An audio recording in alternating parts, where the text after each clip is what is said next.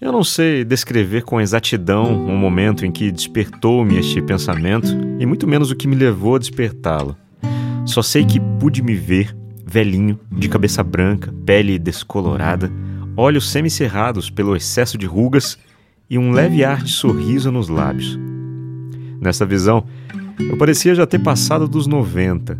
Relaxava sentado em uma cadeira, com as mãos entrelaçadas, costas suavemente curvadas, agasalhado como quem se encolhe de frio, apesar da tarde ensolarada.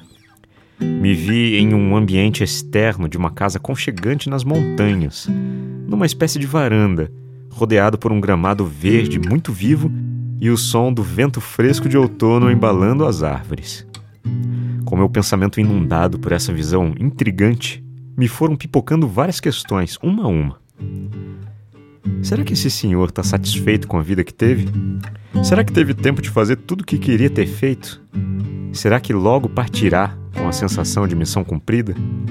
Será que ele perdeu muito tempo ao longo da vida lutando por coisas que não valiam a pena? Foi quando me dei conta do quanto sou responsável por colocar um sorriso nos lábios deste senhor. Uau! É assustador e reconfortante ao mesmo tempo.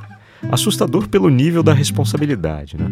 E reconfortante, pois sei que eu sou capaz agora de tecer a trama que resultará nesse futuro distante.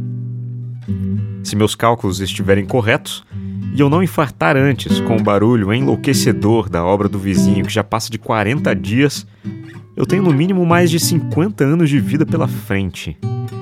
Uau, 50 anos de escolhas que vão definir o semblante e o nível de paz de espírito desse velhinho experiente. Louco, né? Que acha de começarmos a pensar em maneiras de deixar o seu eu velhinho muito feliz? Que tipo de decisão você gostaria de tomar hoje que com certeza lhe arrancaria um sorriso satisfeito e muito orgulhoso? Meu nome é Leandro Sozzi, sou locutor e esta é a voz da minha consciência.